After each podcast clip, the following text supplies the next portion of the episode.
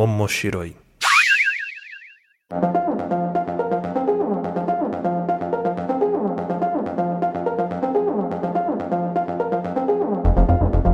Olá a todos, sejam bem-vindos ao Omoshiro. Eu sou o Luiz Hunziker. Estou aqui com convidados ilustres que vieram marcar presença aqui no Omoshiro. Estou com o Fernando. Tudo bem, Fernando? Muito boa noite a todos. Tudo muito bem. Estou também com o Bart. Beleza, Bart? Boa noite, muito bem. Boa noite a todos. E também estou aqui com o Shonen. Como é que você tá, Shonen? Tô ótimo, muito obrigado pelo convite novamente.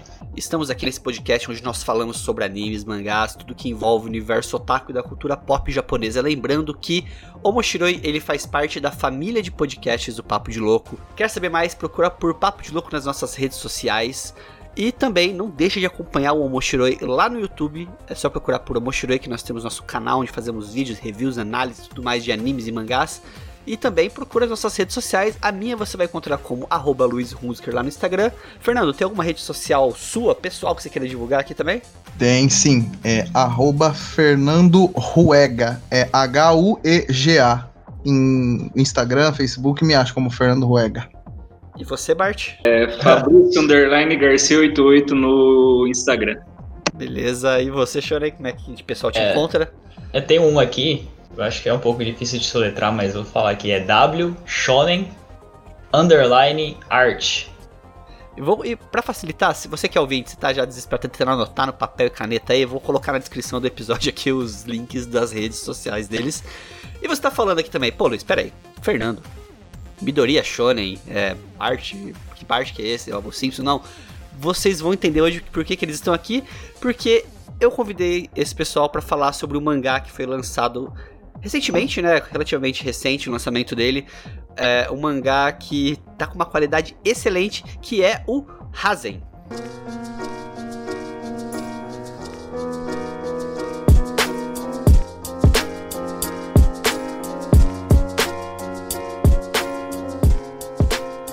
Pessoal, antes de mais nada, ah, antes de a gente começar a entrar nos assuntos, nos tópicos aqui dessa, dessa esse bate-papo nosso aqui, né, sobre o Hazen, sobre mangá, sobre história, sobre inspirações e tudo mais, ah, vocês querem falar um pouco mais sobre o projeto em si, sobre o mangá em si e onde o pessoal pode encontrar, comprar, pode conhecer e saber mais sobre Hazen e tudo que envolve ele? Quais são ah, os caminhos para as pessoas ouvirem a palavra de Hazen? A palavra do mangá da família brasileira. É, para encontrar o mangá Rasen, você pode, a galera pode encontrar no site oficial que é www.razen-oficial.com. O Razen é R-H-A-Z-E-N e o oficial é com dois F. Vai estar na descrição também, eu Com espero. certeza. No título também, provavelmente. E no Instagram é arroba Razen Oficial. É, Razen Underline Oficial. Mesma coisa. R-H-A-Z-E-N Underline Oficial com dois F. Exatamente.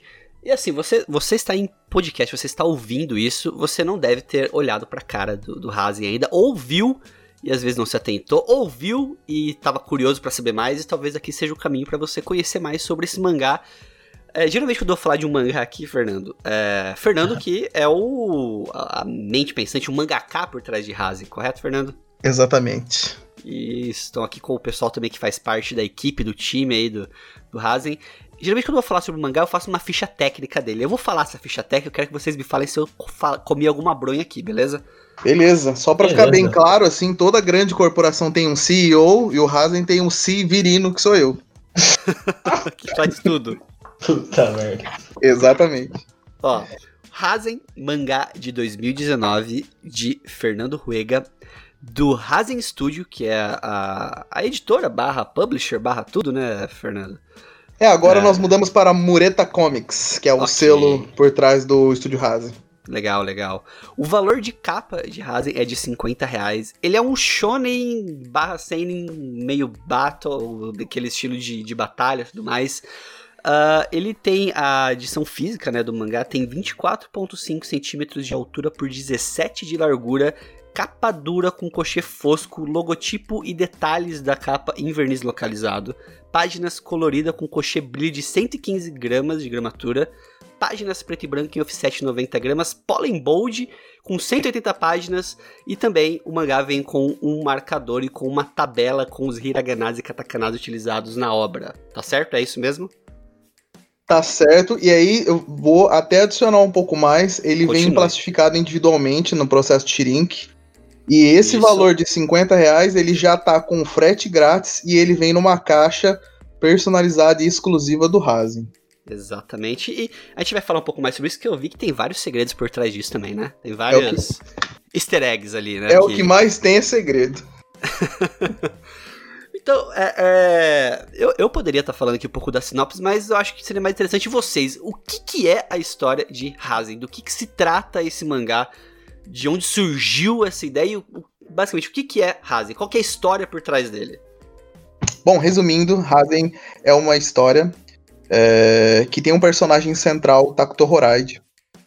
É, esse personagem ele trabalha para uma organização antiterrorista chamada Echelon.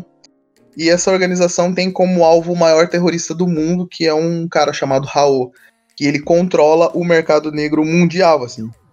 E o Raô é, tá procurando o Takuto, e a organização que o Takuto trabalha tá, tá procurando o Raul. Então fica uma, uma guerra entre essas duas organizações. E então o Takuto ele tem uma vontade muito grande de fazer algo que seja realmente palpável assim para a organização. E aí ele tem uma chance de mostrar é, o valor dele. E é um, um, um esquadrão dessa organização que ele trabalha conseguiu interceptar um cartão que dá acesso a um torneio, que é um torneio chamado Black Market, que é um torneio criado pelo, pelo Raul, pelo vilão e tudo mais. E esse é um torneio que tem 32 personagens, é, 32 lutadores, todos eles com habilidades é, especiais, e vai ser um torneio com lutas até a morte.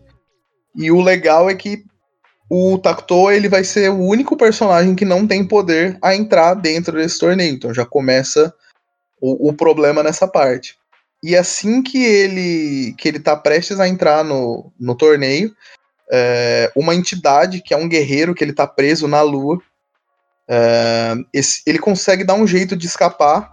Acontece um, um fenômeno lá, e essa entidade ela escapa e ela, ela busca o Takuto e entra dentro da cabeça do Takuto. E depois eles conversando, o Takuto descobre que essa entidade é um guerreiro chamado Hazen, que dá o nome à história. E a motivação do Hazen tá ali no planeta Terra é encontrar o Raô também. Então o Raô, o, o Hazen e o Takuto eles vão se juntar para entrar nesse torneio no Black Market e tentar encontrar o Raô, encontrar pistas do Raô, assim. Ah, excelente. Então, já, já me salvou uma pergunta que eu já ia perguntar de onde veio o nome. Então, o nome vem dessa, dessa desse personagem, né? Que é o, o Hazen, né? A entidade, o guerreiro. Agora, ah, Fernando, de onde surgiu, né? Quando começou essa a formular, a crescer, a nascer a ideia do, do Hazen na sua cabeça? É, onde você começou a esboçar? Quando, há quanto tempo atrás foi isso? E onde que o Bart e o Shonen entram nessa história também, né? Como a- ajudante, auxiliares, qual que é a função deles hoje dentro da, da- dessa equipe, dessa organização da, da Hazen? É, o, o Hazen em si, ele começou a ser escrito em 2001. é, e nessa Caraca. época ele, ele ainda era chamado de Black Market. Que já todos os personagens eram os mesmos, a história era praticamente a mesma. Só que junto comigo persona os personagens foram envelhecendo. Então o Takuto era muito reflexo de quem eu era. Ele era muito parecido comigo, a gente tinha o mesmo trabalho, as mesmas funções e tudo mais, e a gente tinha os mesmos sonhos. E ele tinha 16 anos, eu tinha 16 anos. Só que conforme eu fui ficando mais velho, e ele foi, ele foi ficando mais velho junto comigo. Então eu lancei com 16 anos essa versão do Hazen que chamava Black Market. Mas como eu queria falar de, de temas muito polêmicos, coisa muito pesada, queria falar de psicologia, de é, sobre drama, sobre morte, sobre perda, e eu era muito pequeno, eu não tinha experienciado tudo isso, então eu preferi é, ganhar conhecimento, ganhar experiência, evoluir a minha habilidade de escrita e de desenho para depois voltar nesse projeto. Então, nesse espaço eu fui desenvolvendo outros projetos, outros mangás, E aí, quando eu. Depois que eu voltei da primeira vez que eu fui pro Japão, eu senti que eu tava apto realmente a. a, a criar. O, começar o Razen de novo do zero. E a, nesse ponto, o Razen já tava numa versão 3.0, assim. Então, o roteiro já tinha sido re, reavaliado, mas nesse ponto a história já estava praticamente escrita até o final. E então eu, por ter esse controle da história, saber que eu, que eu já conhecia o final da história e tudo mais, me deu uma uma confiança, assim, uma paz para começar o projeto de agora. Uhum. E o Shonen e o Fabrício, que estão aqui agora, eles fazem parte da, da equipe do Razen, fazem parte do Mureta Comics e do estúdio Razen. O Fabrício, digamos que ele é o financeiro, ele é, além de investidor do projeto, ele também faz parte do, do financeiro. E, mas também funciona como Severino quando precisa. e o Shonen, que está aqui com a gente, ele também é Severino quando precisa. No evento do Razen ele estava lá de cosplay de Takuto, então ele é o nosso mascote. É. Bota mascote nisso, velho. Bota mascote nisso. E no, na reta final do Hazen, ele foi um dos assistentes. Mas só para deixar bem claro, o Hazen não tem só o Fabrício e o Shonen. É, Na é. verdade, é. nós temos quase 20 parceiros. É, agora, indiretamente, chega a quase 50, ou pode ser que passe por pouco assim de 50 pessoas porque nós temos outros assistentes, tem pessoal que desenha também, pessoal que faz a parte digital, galera do marketing, galera do packing que faz os pacotes, pessoal do site, tradução, intérprete, investidores. Então, até aproveitar esse, esse momento aqui que eu estou falando de todos. Não dá para falar o nome de todo mundo, mas eu queria agradecer a cada um que faz parte ou que fez parte do projeto, cada um que direto ou indiretamente é, ajudou esse sonho ser real. É, até agradecer ao Fabrício que está aqui me ouvindo também. O Fabrício foi é, extremamente crucial para a missão que foi no final do ano passado, quando as editoras do Japão me chamaram para mostrar, apresentar o projeto lá. E o Fabrício foi um dos investidores nessa ideia também, foi um dos investidores do mangá. E por ironia do destino, o Fabrício também acabou indo para o Japão passar uns dias lá comigo e ele pegou a última reunião, que foi a reunião na, na Kadokawa, que é a mesma editora do Evangelho. Sim. Então foi legal ter uma pessoa do projeto lá comigo para ver que era verdade isso que eu tava falando, porque o Fabrício ele não é do mundo dos mangás, então quando a gente fala, ah, eu, eu fui numa reunião na Shonen Jump, ele não sabe o peso que é isso. Agora, quem, quem sabe? Tipo, chegou lá, o pessoal tudo. Cara, é, é, outro nível de profissionalismo lá tal, e eu, uma vergonha do caramba lá, que eu falei, cara, eu tô mal vestido aqui, cara. tá, tá tipo anos na frente do que a gente tem aqui. Então foi, igual o Fernando falou, foi surreal isso, cara. Então, só para encerrar mesmo, Fabrício, você sabe que eu não preciso de podcast, não preciso de vídeo no YouTube, eu não preciso de grandes eventos para te dizer que eu te amo, que antes de, do projeto todo você já era meu irmão. Mas oh. sempre, sempre que eu posso, eu, eu agradeço. E, e o Shonen também, eu sempre agradeço. É, eles são testemunha porque eles estão aqui também, eles não vão me deixar mentir, mas eu sempre agradeço muito eles, sou muito grato. E o Shonen, nós tivemos uma, uma passagem na Bíblia muito bonita, em Hazen, versículo 22, parágrafo 8, o, incrível. que nós tivemos junto na reta final do lançamento.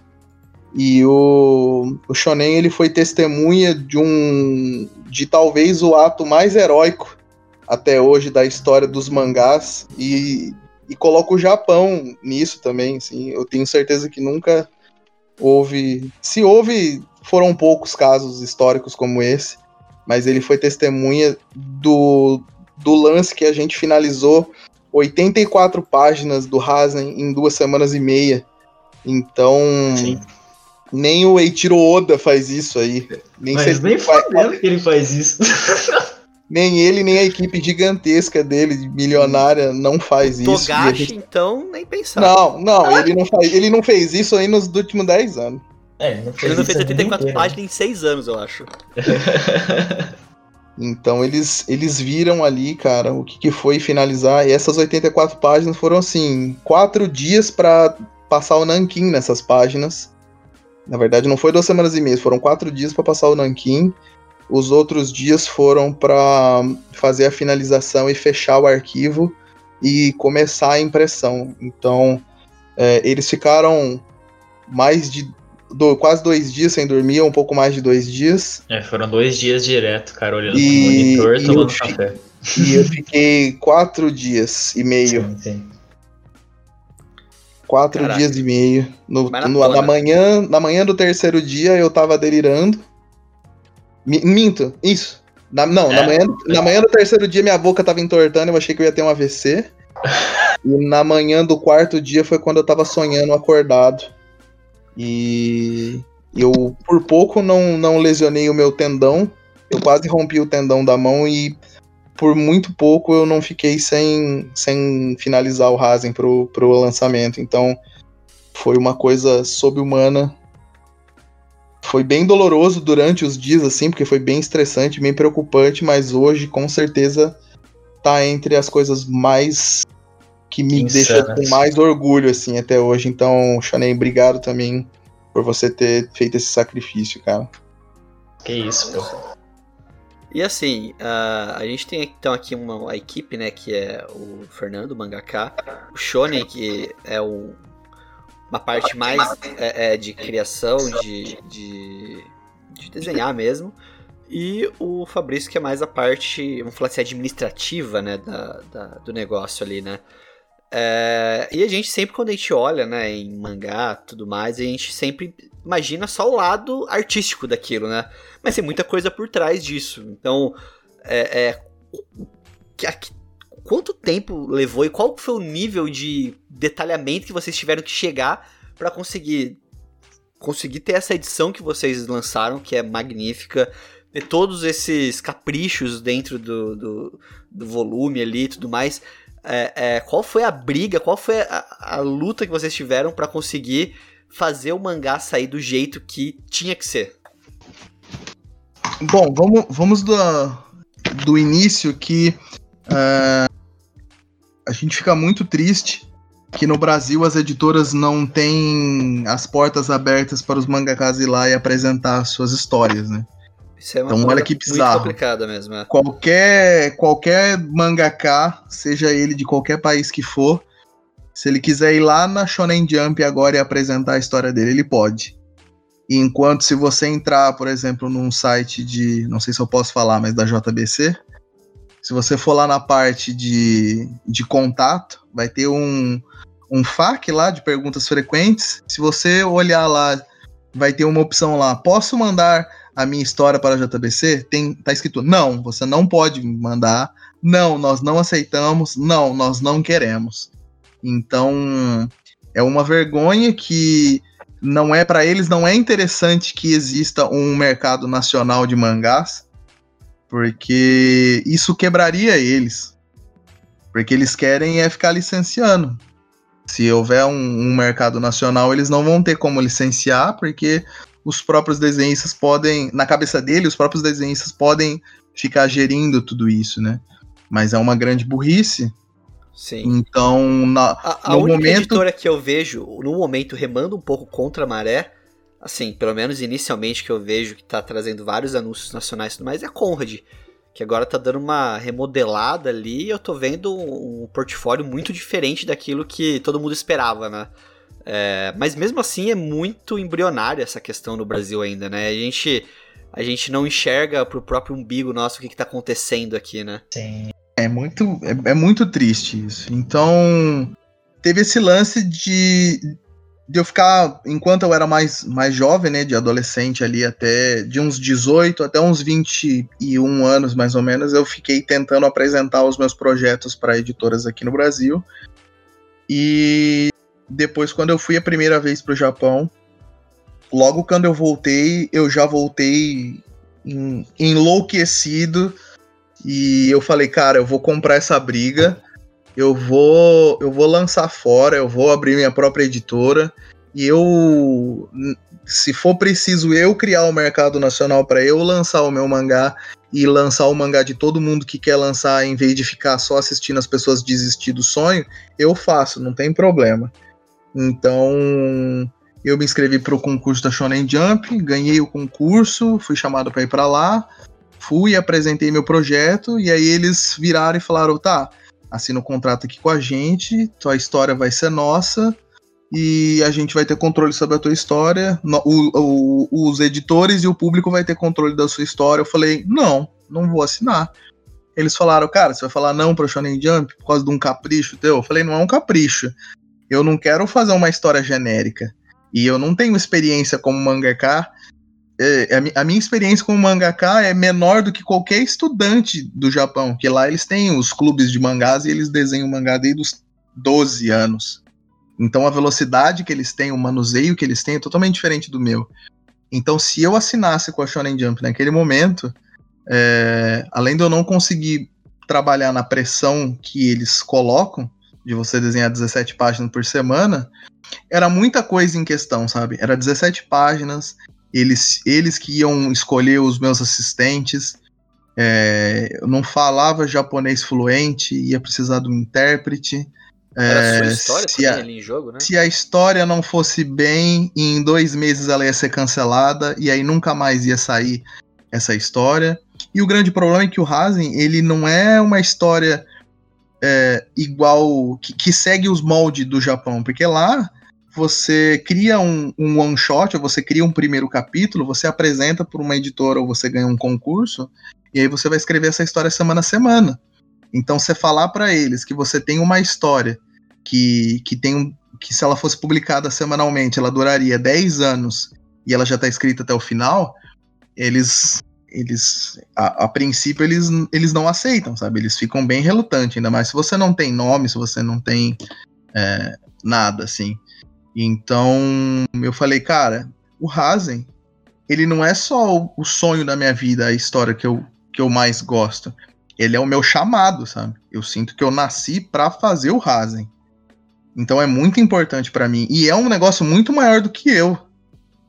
É um negócio muito maior do que eu. Um exemplo disso, por exemplo, é no dia do lançamento do Razen, é, dois amigos que eles não se falavam há mais de um ano, eles voltaram a se falar na fila do autógrafo, porque um olhou para o outro com o Razen na mão e eles não aguentaram, sabe? Dois alunos meus que não aguentaram não, ficar sem, sem se falar e eles se falaram. Então, assim, Parece uma coisa besta, mas o, o, simples fato de eu ter lançado esse mangá já mudou a vida de muita gente, mudou a minha vida, sabe? E conectou muita gente. Então, é, é inadmissível para mim lançar essa história de uma maneira que, que eu não, não tiver o controle. Então eu. De maneira eu, comercial. Isso, eu abdiquei de lançar no Japão para vir pro Brasil e falar, tá, eu vou, eu vou fazer do meu jeito. Então, depois disso, foi um trabalho para desenvolver bem um projeto, para depois apresentar para investidores, conseguir o dinheiro, montar o projeto e, e começar a fazer todas as, as maluquices que a gente fez. Mas tudo foi, foi muito minucioso, porque é, o Razen é, ele é uma coisa muito complexa, porque ele não é simplesmente um mangá que você pega, abre e lê. Tudo nele tem tenha um algo a mais, assim, porque ele é muito pensado no longo prazo, na experiência do longo prazo. E isso daí vem pelo fato de eu ser fã também, de eu ser um otaku, de eu ser geek, de eu ser nerd. E eu, assim como público, eu me decepcionei e eu chorei com muita coisa, sabe? Eu tava lá com todo mundo quando teve o final do, do Game of Thrones e foi aquela bosta, aquela vergonha. eu tava lá com todo mundo no final do Lost quando foi aquela patifaria. Não. Puta bosta sabe? Eu tava. Vivemos isso. Eu tava lá quando o final do Blitz saiu e foi aquela vergonha. Então, o meu, o meu sonho era esse, sabe? Era fazer uma coisa que fosse pensada desde o começo, que fosse feita não para tirar o dinheiro das pessoas, mas para criar uma experiência tão surreal de fazer a pessoa arrepiar quando terminasse de ler, mas principalmente que quando chegasse no final, em vez da pessoa ter gastado o dinheiro dela, gastado o tempo dela e falar, nossa, que bosta, vou odiar isso aqui para sempre e dane-se, aí a nossa empresa já foi lá e ganhou dinheiro, não. Eu quero que seja uma coisa extremamente surreal e que as pessoas continuem falando disso para sempre, assim, para que não no sentido de legado para deixar minha marca, mas como se fosse uma onda que continuasse conectando as pessoas assim para o máximo de tempo possível. Então o Razin ele, é, ele foi muito bem trabalhado. É, o roteiro já está escrito até o final, já está tudo estabelecido. Além disso, tem o lance da da, do, da realidade alternativa, dos jogos de realidade aumentada, da interatividade é, do código na contracapa da revista, que aí já é um outro tópico para a gente falar depois. Mas a produção fechada assim do, do Razen, ela foi de, de um ano e três meses. Do uhum. dia assim que nós abrimos o estúdio, o pessoal e toda essa galera começou a trabalhar, foi um ano e três meses.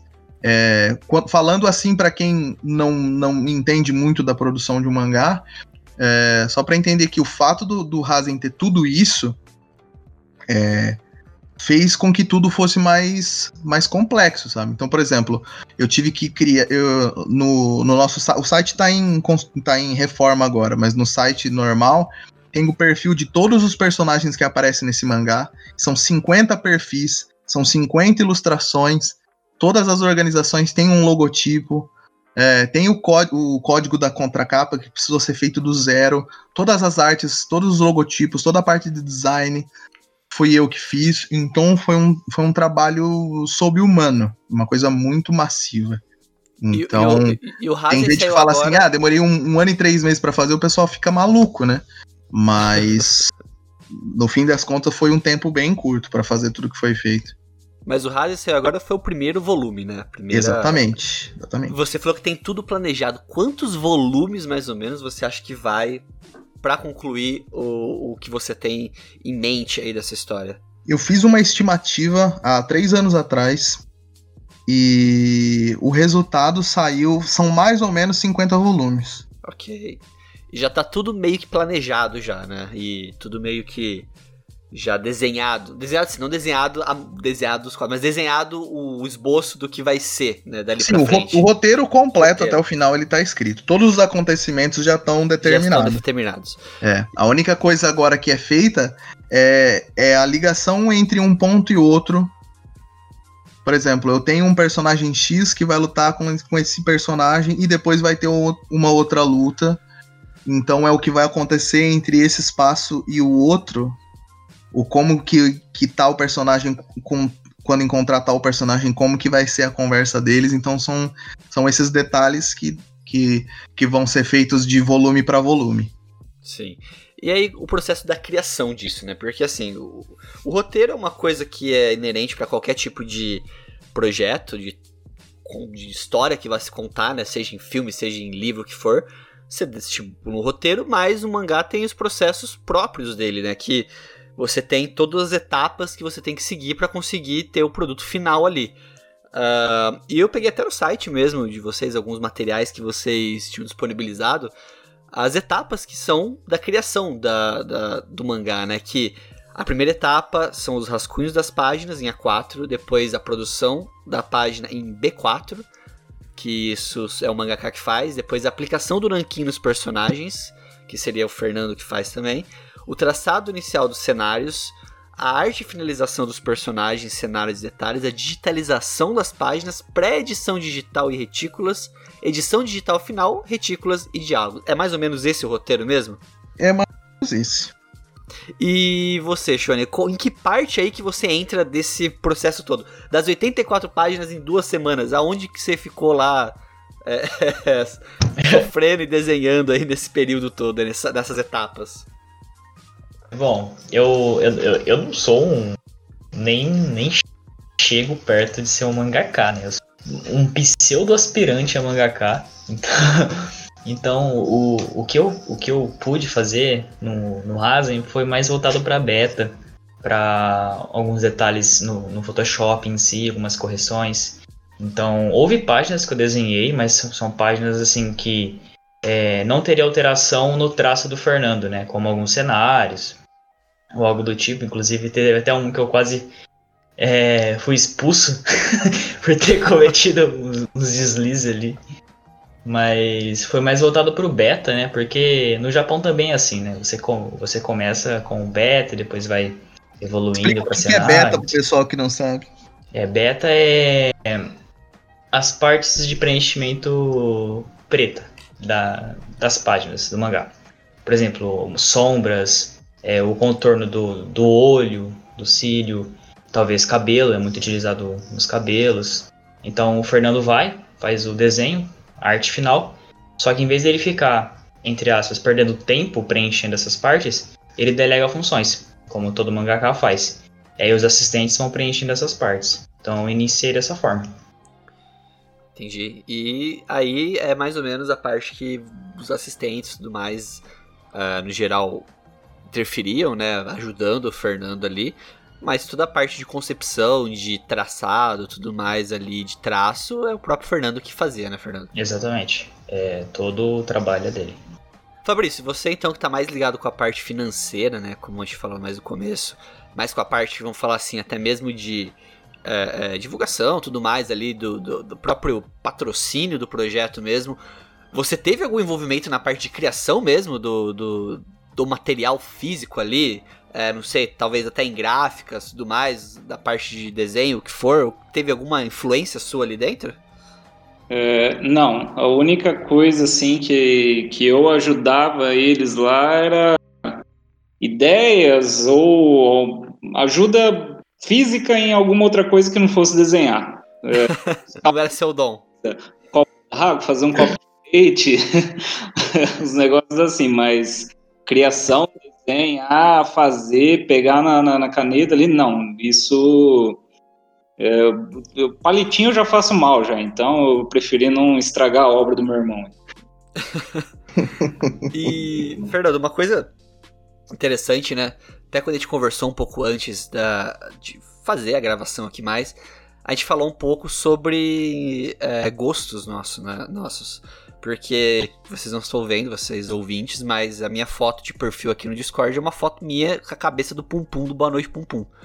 É, e até o Fernando falou, nossa, você gosta de Pum Pum, e você citou como uma das influências para uh, ah, pro Razen, né? O Pum Pum também ali.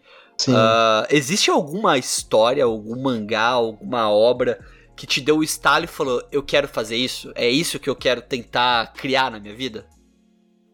Tem. É, eu, eu já desenhava. Eu sempre. Na verdade, com oito anos de idade, quando eu lembro perfeitamente um dia que eu tava terminando de assistir um dos últimos episódios de Guerreiras Mágicas de Heart no SBT. Eu saí da, da, da sala, eu sentei na mesa com meu pai, eu olhei no fundo do olho dele e falei, pai, eu quero ser mangaká. Eu nunca tinha pegado um mangá de verdade na minha vida. Eu tinha 8 anos quando isso aconteceu e o primeiro mangá que eu fui pegar na mão foi com 14 anos. E o meu pai, assim como qualquer pai, qualquer mãe, quando uma criança vira e fala assim, pai, meu sonho é ser isso, meu pai falou, bacana, filhos, vai lá que você consegue. Estuda. Era a mesma coisa que eu tivesse falado para ele, é, pai, eu quero ser astronauta, pai, eu quero voar. Ele fala, vai lá, filho, você consegue. Então, esse foi o, o estímulo, assim, da minha família, vai lá que você consegue. Porque ninguém imaginou que realmente eu eu ia fazer essa loucura. Nesse ponto eu já desenhava mangás e tudo mais. E quando eu assisti o final de Evangelion pela primeira vez, para quem não sabe, são dois episódios com extrema piração e psicologia pesada. Bota piração nisso. Sim, Bota quando piração nisso. É, tem um, tem um fato, assim, bem importante para vocês entenderem. É bem literal, para quem tiver alguma dúvida das maluquices que eu tô falando, pode perguntar pra qualquer pessoa, mas a minha mãe e a minha irmã, elas eram, são testemunhas disso que eu vou falar. Eu assisti mais de 300 vezes o último episódio de Evangelho. E era de, de assistir, voltar, assistir de novo, voltar, assistir de novo, voltar. Então, durante um tempo, assim, eu fui doente nisso. Durante um tempo, assim, nesses últimos 35 anos, assim, eu fui bem psicótico com, com coisas de evangelho. E, e assistir aquele final mexeu muito comigo. Porque eu falava, cara, se eu for fazer alguma coisa um dia, é assim que eu quero. É assim que eu quero que seja. É nesse nível. Só que, para quem não, não sabe, o Evangelho tem esses dois últimos episódios nessa piração, porque acabou o orçamento, acabou o dinheiro do estúdio na época da Gainax. E o diretor e o pessoal, o diretor, no caso, o Henry Deck, ele teve que vender o próprio carro. E, e ele fez. Eles fizeram uma animação com, com o que dava. Então a história terminou meio que daquele jeito, porque o Evangelho foi um fiasco da primeira vez que passou na televisão. Tanto e eles estavam produzindo. fizeram uma outra versão do final, né? Que eu acho que é o The End of Evangelion, se eu não me engano. Isso, é um filme à parte. Né? É, porque quando, quando, quando, começou as reprises, aí o Evangelho começou, quando mudaram o horário, aí virou um hit. E aí eles tiveram os grandes orçamentos para fazer os finais e tudo mais. E só que eu já tinha. O bicho do evangelho já tinha me mordido, então eu pensava assim, cara, ele fez isso aqui, mas ele fez sem querer, sabe? Ele fez porque ele não tinha dinheiro e ele foi, ele teve que fazer isso aqui. E eu fiquei pensando, e se eu fizesse algo que fosse como evangelho, mas que fosse desde o começo assim? Pensado. Exatamente. Evangelion tem um papel fundamental aí na, na, na do, do que vem a ser o Razen hoje. Tem, tem sim. Tanto que hoje é, ele foi meu mangá e meu anime favorito por, durante muitos anos. Hoje é só meu anime favorito, não é mais o meu mangá. Qual que é o seu mangá man favorito hoje? O meu mangá favorito é o Yasumi Pum Pum, Boa Noite Pum Pum, assim. Tamo junto. Eu encho a boca para falar de Pum Pum. E. Porque eu comecei a ler o Pum Pum de quando saiu na. Na, na, da, na, na Big Comic, né? Na, da, que é da editora Shogakukan, o capítulo 1 porque eu já era fã do Inyo Asano quando ele lançou o Solanin. Então, Sim. eu eu posso me orgulhar assim que eu comecei a, assistir, a acompanhar o Yasumi Pum Pum do, do, do, início assim em japonês, tem os mangás em japonês, a coleção. Como você aguentava esperar uma semana ou um mês para poder saber o que aconteceu naquela história? Que eu fiquei Por que eu tô perguntando? Eu, eu, eu, eu li Pum Pum Uh, eu comprei o primeiro volume. Eu tenho, eu tenho o Solanin, adoro o Solanin. Só que o Solanin. É... A gente vai fazer um episódio do Moshiroi aqui ainda, quem sabe chama até o Fernando para falar sobre o Solanin Pum Pum. Mas é uma história que bateu uma depresinha em mim. Mas assim, uma depresinha de leve, sabe? O Solanin foi depresinha de leve, falei, ah, beleza. Depresinha, tranquilo, fiquei meio, de, meio tristão, mas beleza. Aí vi o Pum Pum, falei, cara, legal, tal, mas deve ser meio deprê também, assim, não sei se eu quero isso na minha vida, nesse momento. E eu comprei algum tempo depois uma promoção, primeiro volume, e eu devorei. Eu, eu, li, tipo, em, sei lá, uma tarde, assim, o primeiro volume, e falei, caramba, quero mais, preciso de mais. E, tipo, em seguida, acabei de ler, comprei os outros seis volumes para ter a coleção. E li quando chegou os seis volumes em um final de semana, um final, tipo, um sábado. Comecei de manhã e fui lendo até acabar. E Pum Pum, é, até né, queria conversar com vocês sobre isso, é o primeiro mangá que me fez ter sentimentos que eu nunca imaginei que um mangá ou qualquer outra coisa poderia me fazer ter. Porque eu senti raiva, eu senti frustração, eu senti dor, eu senti. Eu senti tudo que eu poderia sentir em um mangá. Na vida, vamos dizer assim, eu senti com Pum Pum. Então, assim, é, é, enquanto o Solanin para mim foi uma depresinha, Pum Pum foi um turbilhão de emoção que eu não sabia o que que, eu, o que que eu queria mais ali de um ponto em diante da história, sabe? É, e eu e no Asano é sensacional isso.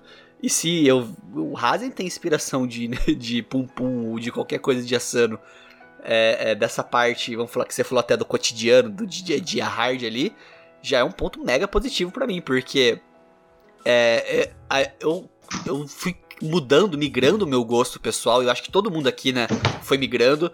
Que a gente sempre no começo, quando começa a acompanhar mangá e tudo mais, é. Gosta, gosta mais de batalha, de lutinha tudo mais, e você vai amadurecendo o seu gosto, né?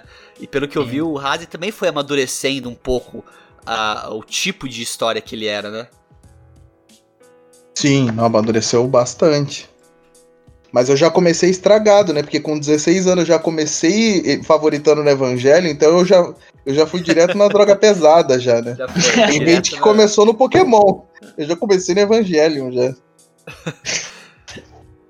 E, e hoje, se vocês tiverem que falar quais são as três obras mais que mais influenciam e mais, sei lá, acompanham vocês na vida de vocês hoje, Fernando, quais seriam as três obras mais importantes pra você hoje, além de Evangelho e Pum Pum, Vamos- qual mais? Oi, assumi. Oi, Pum Pum.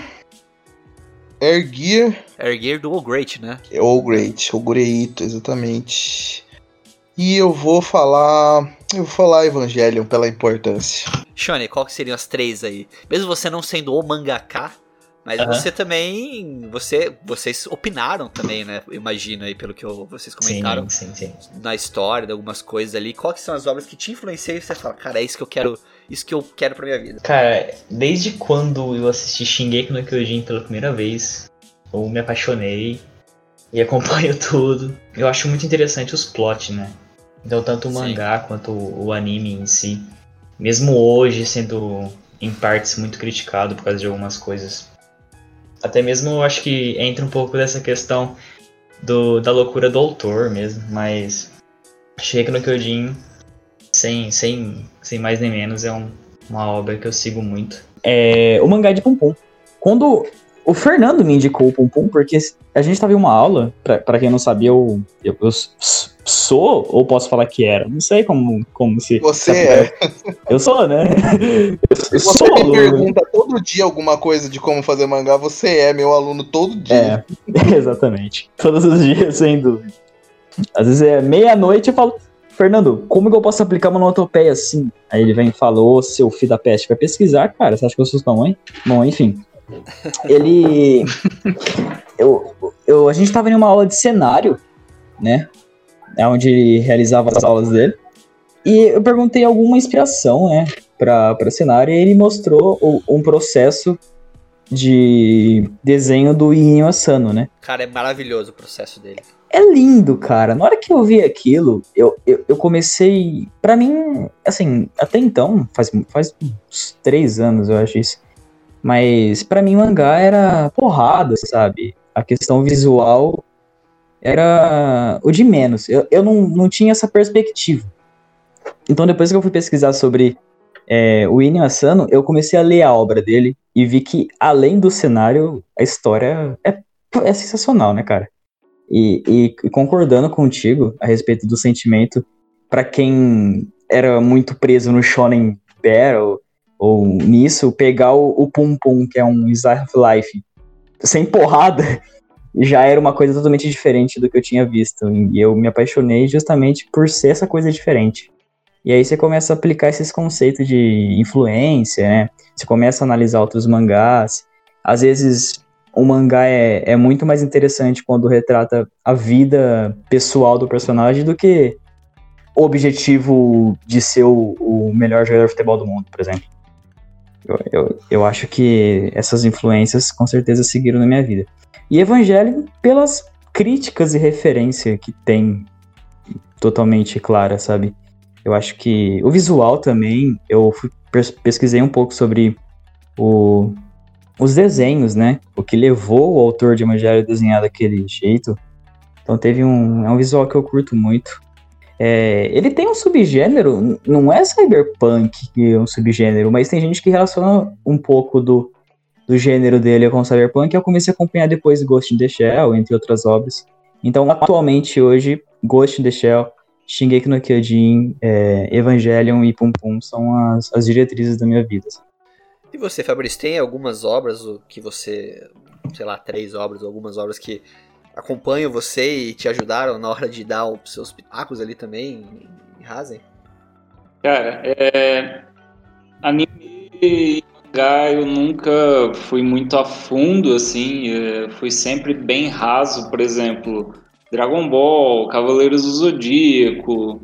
O, o, o que mais me, me pegou, assim, foi Death Note. Foi um que eu li algumas coisas e, e assisti por inteiro. É, Dragon Ball li algumas coisas, eu não tive saco para ler tudo. E, e Razen, Razen, tipo, 50, 100 edições a gente vai ler, porque. não é porque eu sou investidor, não é porque eu sou amigo do Fernando. Olha o Jabá! É. algo diferente, sabe? Por exemplo, você pega Dragon Ball. Dragon Ball, cara, passou de um ponto que tá assim, é dinheiro, é dinheiro ball, não é Dragon Ball. É, então eu sou mais voltado assim, parte de séries, de filmes assim que, que pega, por exemplo, Breaking Bad para mim é top dos tops das séries, teve um começo também. acabou ali, fez um filme e ainda continuou coerente com a história. É, diferente de várias outras coisas que eu já assisti, peguei e falei, mano, foi, foi bom até tal ponto, a partir dali foi um desperdício de vida, sabe? Assistir. Foi bom enquanto durou. É, pega Supernatural, acaba na quinta temporada, faltando 15 segundos para terminar o último episódio da quinta temporada, você desliga. Acaba, para ali, para de assistir e vive tua vida feliz. e, foi, e foi bom você puxar Death Note, porque Death Note é, era aquele anime, mangá cheio de mistério, cheio de detalhes, cheio de coisinhas ali escondidas que você ia descobrindo. Até o The Promised Neverland hoje pescou muito desse, desse gênero, desse tipo de história. E, Fernando, eu sei que o Razen tem vários segredos e easter eggs escondidos nas páginas, nas caixas, nas, nos detalhes, nas informações e em tudo que envolve a história. Você pode ou quer falar um pouco sobre isso também? Posso e quero falar sobre isso. Então, então tu, tudo isso que você falou a gente pode separar em, em várias em várias caixinhas diferentes, né? Porque dentro do Rasen a gente tem as referências é, de easter egg que são simplesmente estéticas ou visuais. Então, por exemplo, tem uma hora que o Takuto tá lutando e ele ele vai parar em cima de um ônibus e o motorista do ônibus é o Otto do Simpson, que é uma, uma homenagem ao Bart, ao Fabrício. Tem um amigo meu, que, o, o Pedro Guará, que ele sempre, para ficar me irritando, ele falava que meu, meu desenho era. Ele, ele chamava meu. Ele, o Rasen de Yu-Gi-Oh! Ele falava, e aí, quando que vai lançar o Yu-Gi-Oh? Quando vai lançar o Yu-Gi-Oh? Porque os personagens são tudo parecidos com o Yu-Gi-Oh! Então tem uma hora que o Takuto tá lutando, e aí o vento do golpe de um personagem levanta o cabelo para cima, e aí eu desenhei o cabelo dele igual o cabelo do Yugi. Então, que massa. são, são piadinhas, assim, né? Pra você pescar aí, durante a leitura. Exatamente, mas é coisa muito. É, não, muito, muito sutil, assim.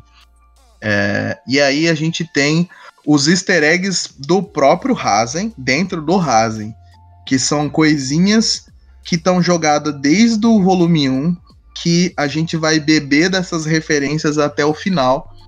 Que isso daí é para mostrar que eu já tinha é, controle da história desde o começo, assim. Então, tem um caminhão que passa com um logotipo e um número, e aí esse número mais para frente vai mostrar, é um QR Code ali, é um cartão aqui, é o um nome de um personagem ali, então tem, tem essas coisas. Mas Aí, tem aquele nós... segredo, tem aquele segredo que você colocou na história que você falou assim, esse ninguém vai descobrir. Esse aqui vai, vai pro túmulo comigo, ou não? Eu vou chegar lá, calma ah, lá. Vamos lá, vamos lá, vamos lá. tem um, a parte dos, do, dos jogos interativos e da, dessa realidade alternada que nós criamos, né? Que eu chamo de é a interatividade bilateral massiva, eu chamo. Que é um, um, um jeito novo de fazer é, uma história interativa. Que funciona assim. Normalmente, quando a gente fala de interatividade em alguma história, é a pessoa decidir de alguma maneira o, o destino da, da história. Então, assim, é, quem quer que tal acontecimento é, surja, clica aqui. Quem quer que tal coisa aconteça, clica aqui. E aí, nessa porcentagem, a gente vai decidindo o destino da história. Em Razen não funciona assim, o negócio é, o buraco é bem mais embaixo. Então eu vou dar um exemplo real dentro do Razen. Em uma certa página, um personagem está interrogando um terrorista.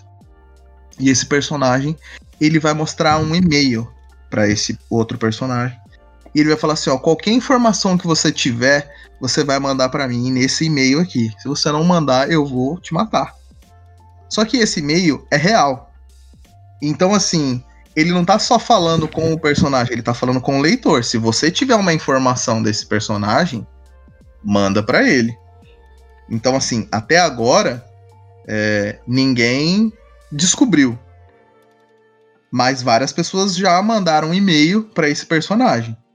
Só que o que, que vai acontecer na hora que alguém descobrir a informação e mandar a informação certa para esse personagem? Esse personagem vai entrar em contato com, com você, ele vai pedir seu endereço e ele vai mandar para sua casa uma caixa com vários documentos e com um celular, com um chip e um contato. E esse contato é o contato do personagem. Então você vai poder ligar diretamente para esse personagem. E quando ele conversar com você, ele vai te recrutar para fazer parte do esquadrão dele. E no mundo real, você caçar terrorista. No mundo real. Que da hora. Então você vai ter documentação, você vai ter, você vai ter tudo isso daí. Aí você pode virar para mim e falar assim: "Ah, Fernando, isso é maluquice. Você vai fazer jogos interativos com as pessoas no mundo real." Aí eu digo, vocês não estavam no evento do lançamento do Razen, onde nós colocamos duas mil pessoas para lutar uma com as outras de verdade. Então aqui duas testemunhas estão aqui. Sensacional, cara. Que, que vibe. Então no evento do Razen nós fizemos quatro jogos interativos com um jogo secreto e, e a gente foi medindo para ver se isso daí, se a galera entrava no hype, se a galera curtia. E o negócio foi muito mais insano do que a gente pensou, porque a galera ficou maluca, assim, a galera ficou alucinada. E quando a gente abriu a venda do Razen, assim, a galera foi comprar como se estivesse sendo. Era uma pandemia, sabe? Tipo, se o mundo vai acabar, a gente precisa comprar o Razen. Então foi uma loucura. Então ali a gente viu que esse tipo de interatividade, além de ser um negócio novo, ele conversa muito com o futuro, que parece que tudo tô, a, a, tudo tá, tá tendo um avanço muito grande, mas as mídias ainda estão muito fechadas. Então, é uma coisa que quando eu era mais novo, eu, assist, eu tava assistindo um filme, alguma coisa, e eu ficava pensando assim, cara, é, se eles abrissem aqui um espaço para eu poder ajudar esse cara a investigar, se eu pudesse ajudar ele a falar assim, cara, não entra ali, cara, faz isso ou faz aquilo, ia ser um negócio muito mais insano e muito mais incrível. Então, assim como foi o final do Evangelion que eu queria fazer melhor, o final do Lost que eu queria fazer melhor, ou o lance de Dragon Ball e Hakusho, que eu, eu gostava das lutas, mas eu achava besta os caras terem poder para destruir a lua, mas se ele caísse fora de uma plataforma a luta acabava. Então eu fui pegando tudo isso e falei assim, cara, vocês não vão fazer, eu vou fazer então. Muito louco. E... Aí só só para finalizar, eu vou entrar nessa parte que você falou do ah, é verdade, de algo é que você criou e você vai levar com você pro caixão. É, na contracapa do mangá existe um, um, um bloco em código, é um código criptografado. E todo mangá, todo volume vai ter um bloco de código diferente e cada bloco de código desse ele contém um pedaço do final. Então esse esse código ele tem duas funções. A primeira função é, é dar para o leitor uma garantia que eu não estou escrevendo a história conforme eu lanço, que eu não estou fazendo isso por dinheiro, eu não estou fazendo isso para brincar com ninguém. É uma coisa muito séria e é a coisa mais importante da minha vida. E também é, para fazer um. para aumentar o engajamento da galera, porque existe um prêmio para quem quebrar esse código. É um prêmio acumulativo de R$ 1.500 por volume. Então, se, no, se alguém quebrar no primeiro é R$ 1.500, se alguém quebrar no volume 2 é R$ 3.000. E a minha. A, o, no nosso projeto, a cada vez que chegar numa casa decimal, por exemplo, quando chegar no volume 10, vai ser uma viagem para o Japão. Quando chegar no volume 20, é uma viagem para o Japão com um acompanhante. Então o negócio vai, vai escalonando Escalando. desse jeito. E de 10 em 10 eu vou mudar a criptografia, a criptografia do, do código. Então eu fiz ele para a, a, minha ideia era fazer ele ser inquebrável. Mas ia ser muito idiota da minha parte é, eu fazer uma coisa inquebrável e oferecer um dinheiro. Ia ser bem ridículo da minha parte, hipócrita. Então eu fiz um, uma metodologia é, para que o código fosse humanamente possível de ser quebrado. Então, se, eu- é muito difícil. É, é, pra- é virtualmente impossível ser quebrado esse código. Só que eu mesmo vou dar as dicas pra galera pra ajudar é, o pessoal a querer quebrar o código. Mas se caso chegar no último volume e ninguém quebrar, lógico que eu não vou precisar, não seria necessário mostrar o que estava escrito no código, porque a pessoa chegou ali até o final e leu. Mas eu vou colocar como que quebra os códigos para a pessoa ler o que estava escrito e realmente falar, cara, ele realmente sabia o que tava, o que, que ia acontecer desde o começo. Muito louco. Então, assim, não vai morrer comigo. E caso eu morrer antes de terminar a história, o pessoal já. Tem uma pessoa que sabe a história inteira. E tem algumas pessoas que já sabem onde tá o meu HD, onde que tá a pasta. E se acontecer alguma coisa comigo, é pra liberar na Deep Web a história à vontade pro pessoal ler. Não sou eu, tá? E, e uma coisa que eh, você até comentou no começo, a dificuldade de se publicar algo aqui no Brasil, né? Das dificuldades das editoras, de abertura. E agora a Mureta, né? eh, que virou a editora de, de, de Hazen. ah, vocês lançaram o mangá. Existe a intenção de publicar outras coisas de outros autores também nesse selo? Existe sim. O William deve estar rindo agora à toa.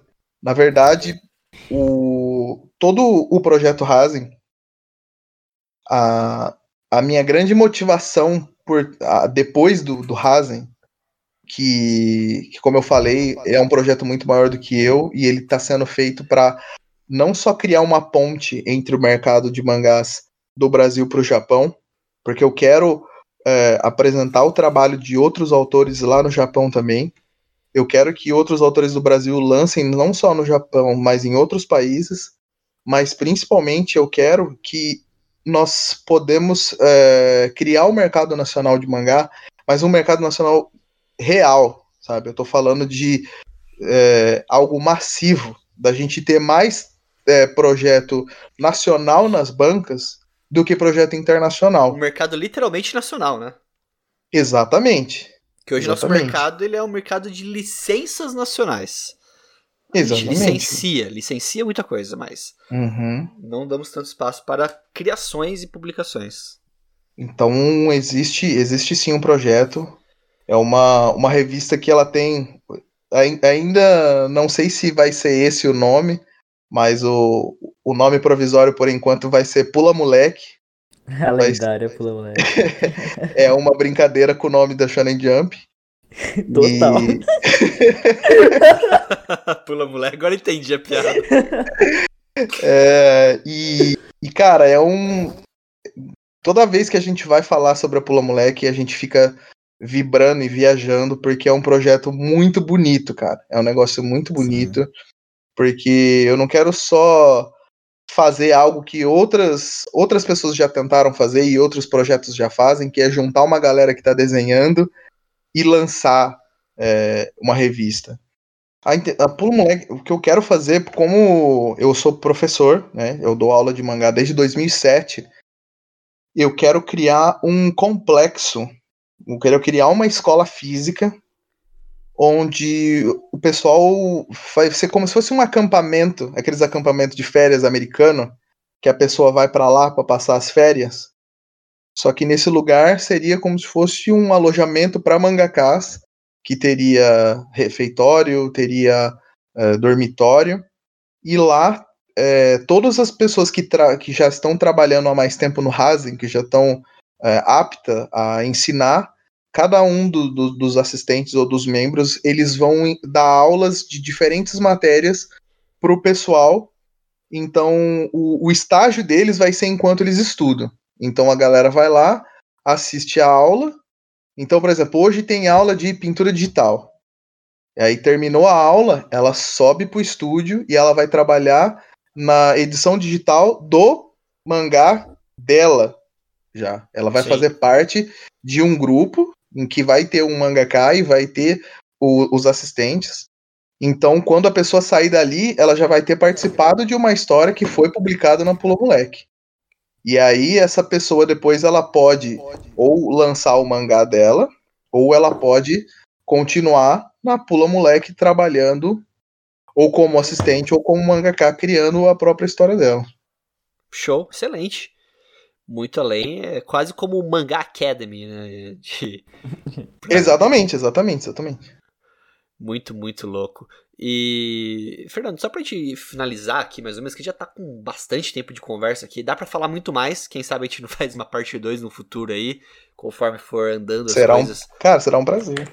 Mas você, você foi pro Japão, você até comentou isso, né? Você tem alguma coisa que você queira compartilhar dessa experiência sua no Japão? Você falou até que você teve reunião na Kodaka ou é, alguma outra coisa que é, te chamou atenção lá e te ajudou muito no, nesse processo de criação quando você voltou pro Brasil? Sim, é, eu fui três vezes pro Japão. Eu voltei recentemente de lá, é, eu e o Fabrício, que estivemos no olho do furacão do coronavírus. dormindo do lado de chineses e pessoas da Ásia, pessoas infectadas. Cada, cada, cada tossida que o povo dava, a gente tremia na base. cada, cada, cada espirro era uma trancada. Exatamente. Então nós sobrevivemos a, ao pior parte da pandemia. Tivemos na China também. Foi um, um horror. Foi.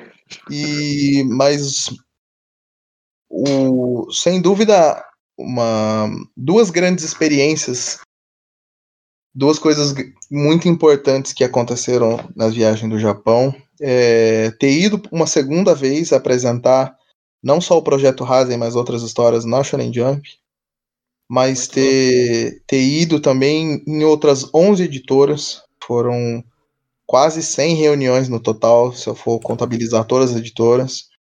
Hoje eu tenho um, um contrato de exclusividade com uma dessas editoras e se tudo der certo, eu vou, vou conseguir publicar o um mangá na mesma editora, que era a editora que eu queria trabalhar, que é a editora do Yasumi Pum Pum. Então, é, é, bem pesada essa, essa alegação, mas só depende de mim, só depende do meu trabalho, se tudo der certinho. Mas um, o, o, que eu falo assim que é muito importante é, dessas duas coisas são o seguinte: primeira coisa, ter noção do seu valor dentro e fora da sua cabeça, certo? Porque para quem já ouviu outros podcasts ou já viu outras entrevistas minhas ou as pessoas que me conhecem já ouviram várias vezes eu falar sobre todo o, o transtorno, todo o sofrimento que foi para ser lançado o Razen. E enquanto o Razen ele não foi lançado, é, eu sofria muito com o lance do, da minha autovalorização, de eu entender o meu propósito, de eu entender o, o tamanho do que eu estava fazendo, de eu entender como que aquilo que eu fazia era único, então, durante muito tempo, eu fiquei duvidando da, da minha própria missão. Mas porque eu estava no Brasil e eu não convivia com nenhuma pessoa que trabalhava com mangá ou que era mangaká. Então, é, é que nem o Fabrício. Né? O Fabrício estava ali do meu lado todo dia, meu irmão, que a gente se ama e tudo mais. É, mas ele, quando a gente fala assim, ah, eu vou na Shonen Jump. Ele não teria, ele não tem essa o, a noção do tamanho que é. Eu falar isso pra minha mãe, ah, mãe, amanhã eu tenho uma entrevista na Shonen Jump. Ela, ah, filho, vai só, leva a blusa, sabe? então ninguém tinha noção, sabe? Quando eu, quando eu virava para alguém e falava assim, cara, eu tô escrevendo uma história que é gigantesca, eu tô, eu escrevi 180 outras histórias eu já criei quase mais, mais de 5 mil personagens. Eu criei um código para proteger uma história. Eu criei um tipo de, de, de história interativa, sabe? Tudo isso dentro da minha cabeça tinha um valor, mas para todo mundo em volta de mim era só legal, vai lá. Não tinha dimensão sorte. disso, né? Isso, ninguém tinha dimensão. Agora, quando, quando você vai para o Japão e você entra numa editora dessa e aí os caras fazem 10 é, reuniões com você, compra lousas, compra post-it, e os caras querem mapear o que está acontecendo dentro da tua cabeça, e os caras começam a falar, meu, a gente vai fazer o anime disso, A gente vai fazer. é, a gente vai chamar tal autor para fazer a trilha sonora, a gente vai fazer isso, a gente vai fazer tal time. Se a gente ligar para tal estúdio, talvez eles consigam fazer a animação assim, assim, assim. E você ter os caras que trabalham nessa indústria olhar para você e falar assim, cara, você é um diamante bruto. Ninguém nunca entrou aqui com tanta história ou com uma, com história tão estabilizada e igual a tua, porque todo mundo entra aqui com capítulo 1 ou com um one shot. Ninguém entra aqui com quase 200 histórias. Então, é, eu eu ir para lá e eu entender o meu trabalho, eu entender o meu potencial, isso é muito importante. Então eu quero deixar essa mensagem para todo mundo que, que desenha, que quer desenhar, que já desenhou e desistiu, ou que tem o sonho de ser mangaka, ou que é fã de mangá. Gente, é, não, de- independente de se, do, do sonho que a pessoa tiver, mas lógico que eu tô falando diretamente para quem trabalha com, com mangá, para quem trabalha com arte. Não desiste. Antes de você querer desistir e tudo mais, tenta entender o que você faz. Porque às vezes você tá desistindo você tá deixando de fazer aquilo que você mais ama, não só por falta de incentivo, mas porque você não entende o teu propósito, você nem entende o seu superpoder. É como se você tiver, você fosse o- um, um- um super-herói e você- só você é esse super-herói e mais ninguém entende isso. Então vai parecer que você é o errado, vai parecer que você é o ruim, vai parecer que você é doente, todo mundo vai querer é, supri- suprimir isso dentro de você, vai querer apertar isso dentro de você. Mas se você encontrar a maneira certa de colocar isso aí para fora, você vai poder ajudar todo mundo. Então, é, é isso que eu queria deixar como mensagem. Excelente mensagem. É, e é, o que eu quero passar para os ouvintes aqui, para todo mundo que está aqui, é para vocês é, buscarem mais informações sobre Hazen, entenderem um pouco mais essa obra. É, eu acho que a valorização do, do trabalho nacional é muito importante. E assim, a valorização do trabalho nacional é muito importante quando é algo de qualidade. Então, eu acho que a gente tem que dar os parabéns aqui pro pessoal da equipe da do Fernando, o Shone, o Fabrício e todos os outros que participaram desse projeto e estão participando, né? Estão trabalhando aí para continuar com essa história e trazer a- a- os próximos passos dela porque é, é, o que dá pra perceber é exatamente isso, que o Hazen ele é a realização de uma ideia muito bem elaborada pelo Fernando, mas que tem todo uma um contexto em volta dela que é totalmente aplicável para qualquer um, né? Qualquer um que eu acho que lê vai se identificar, vai é, gostar e vai querer saber mais sobre essa história maravilhosa que é o Hazen. E só reforçando, Fernando, é, se o pessoal quiser adquirir o mangá, qual que é o caminho para eles conseguirem? O site www.razen.com, o Razen é R-H-A-Z-E-N, o oficial com dois Fs, ou no Instagram, arroba Razen, underline, oficial, ou é só colocar R-H-A-Z-E-N, colocar Razen no Google, você vai achar todas as nossas redes sociais, ou pode falar direto comigo lá no Fernando Ruega, tanto no Facebook quanto no Instagram. Cara, dá, vai, vai me achar fácil. Colocou Razen no Google, já vai achar a gente. Vai ser um prazer. Pode dar uma olhada lá antes no feed. Eu converso diretamente com todo mundo. Eu mando foto, eu mando vídeo. Toda pergunta que a galera tem sobre o mangá, sobre a história, alguma dúvida, eu respondo. Eu só não falo spoiler, mas é facinho. Vai ser uma ajuda muito grande, porque agora vocês podem imaginar, na pandemia, é, não tem os eventos para a gente vender as revistas, tá tudo muito complicado, então é, não só pelo, pelo interesse no produto, no material do mangá Rasen, mas quem puder tá dando essa força para a gente, para esse projeto continuar crescendo cada vez mais, adquire o mangá, porque 50 reais é o frete grátis, tá? O mangá, para quem não sabe, ele é maior do que um, ele é o dobro do tamanho de um mangá de banca. Ele era do tamanho de uma Shonen Jump mesmo, com capa dura. Ele é um mangá de luxo e ele tem praticamente o mesmo valor de um mangá de banca. Então, assim, 50 reais tá de graça, galera. Dá essa Barato. força pra nós aí. É isso aí. Obrigado, pessoal, por estarem presentes aqui. Como eu falei, quem sabe a gente não faz mais uma parte 2 ali mais pra frente, quando sair os próximos volumes, pra gente continuar falando sobre essa história, continuar acompanhando essa jornada aí, tanto de vocês na, na publicação e tudo mais, quanto na jornada do Takuto também. Quem sabe a gente continua fazendo episódios aqui, acompanhando toda a história, tudo que vem acontecendo em Razen. Muito obrigado Ah, de verdade, viu, pessoal? A gente que agradece, foi um prazer. Você é muito, muito gente boa.